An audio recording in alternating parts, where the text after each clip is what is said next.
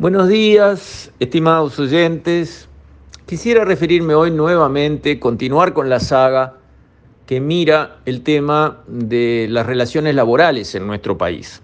Ya hablamos de las ocupaciones, cosa absurda que nunca debió haberse autorizado y que fue corregida en gobiernos anteriores en cuanto a lo público, ahora termina siendo corregida la parte de prohibir las ocupaciones también en lo privado, como recomienda nada menos que la OIT.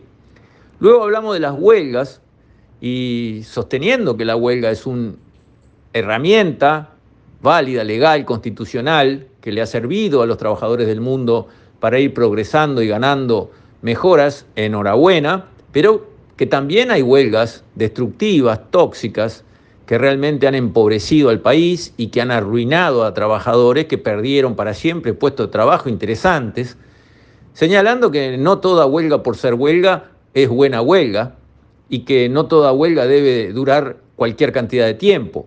Y esas decisiones de si ir a la huelga o no ir a la huelga y cuánto debe durar una huelga deben ser decisiones tomadas por todos los trabajadores de una empresa, no por una dirigencia sindical o por un núcleo de afiliados que termina imponiéndole quizás un costo a todo lo demás porque terminan quebrando la empresa.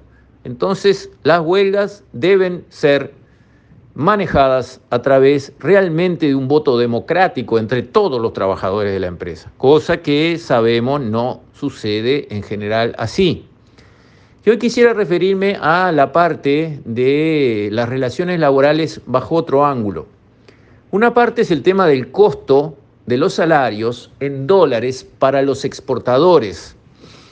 Si nos fijamos en el último estudio de CES, titulado Dólar y competitividad en Uruguay, allí se señala que la relación dólar-salarios está 49% por debajo de los promedios históricos. Eso quiere decir, dicho en otras palabras, que los salarios hoy en el Uruguay son digamos, cortando grueso, 50% más caros que lo que fueron históricamente. Esto es un tema que hay que poner sobre la mesa porque los exportadores reciben dólares del exterior y para ellos los costos internos deben medirlos en dólares porque así es como cierra su ecuación. El trabajador recibe pesos como salario y paga pesos en el almacén, pero el exportador recibe dólares y al final tiene que cambiar esos dólares a pesos y termina pagando equivalentes dólares. Si el salario en dólares está muy alto, pero igual al, em, al trabajador no le resulta suficiente su salario para vivir bien con su familia, tenemos un problema. Y el problema que tenemos es que el dólar rinde poco dentro de Uruguay. Exactamente. Un gran atraso cambiario hemos tenido que ha asfixiado a los exportadores. Y buena parte de ese atraso cambiario les pega a los exportadores a través de los salarios. Y eso es un tema que de aquí para adelante hay que encarar. Este país marcha bien si exporta bien. Y para exportar bien, sus costos en dólares, costos en dólares, equivalentes a dólares, tienen que estar más alineados con el resto del mundo a donde nosotros debemos exportar y a los países que compiten con nosotros con los mismos productos en esos mismos mercados. Y eso no está sucediendo. Nuestros salarios en dólares están carísimos, nuestra energía eléctrica en dólares está carísima, nuestro gasoil en dólares está carísimo comparado con el mundo, no contra Argentina y Brasil, contra el mundo. Esos son temas que tienen que estar sobre la mesa porque al final todo se paga. Cuando algo está fuera de equilibrio, el mercado lo pone en el equilibrio, le guste a las autoridades o no, le guste a los sindicatos o no, le guste a los empresarios o no. Y si los salarios en dólares están muy caros, ¿saben cómo se paga eso? Muy fácil, se paga con desempleo. Y a la familia trabajadora le importa más que en la familia un integrante más de la familia tenga trabajo a que el único que tiene trabajo porque todos los demás puestos se perdieron tenga 10% más de salario. Lo que importa para el sector trabajador es la masa salarial, que eso es salario por cantidades de empleo, por horas trabajadas. Entonces, si nosotros subimos y subimos y subimos y subimos el salario por arriba del equilibrio que se puede sostener, empezamos a caer y caer y caer las horas trabajadas y los puestos de trabajo que están pagando salarios.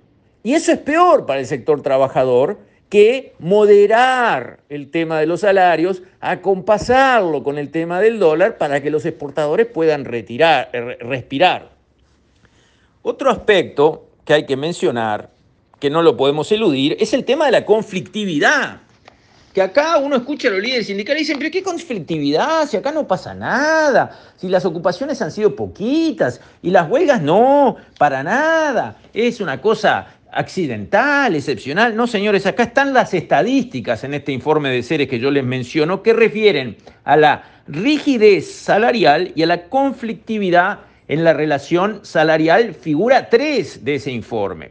Y comparamos rigidez, o sea, qué tan flexible es el mercado laboral. En Uruguay, la rigidez en una escala de 0 a 100, cuando 0 es mínima rigidez y 100 es máxima rigidez, Uruguay está en 84, Argentina en 68, Brasil en 45, América Latina en 34 y los países avanzados en 36. Uruguay 84. Ganamos por paliza en rigidez salarial contra todo el mundo.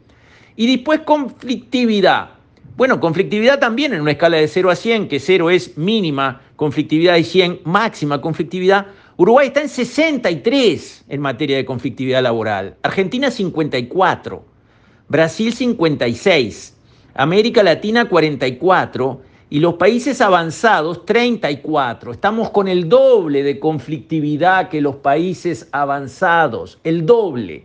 Después que no me digan que acá no tenemos conflictividad, tenemos más conflictividad que Argentina y Brasil.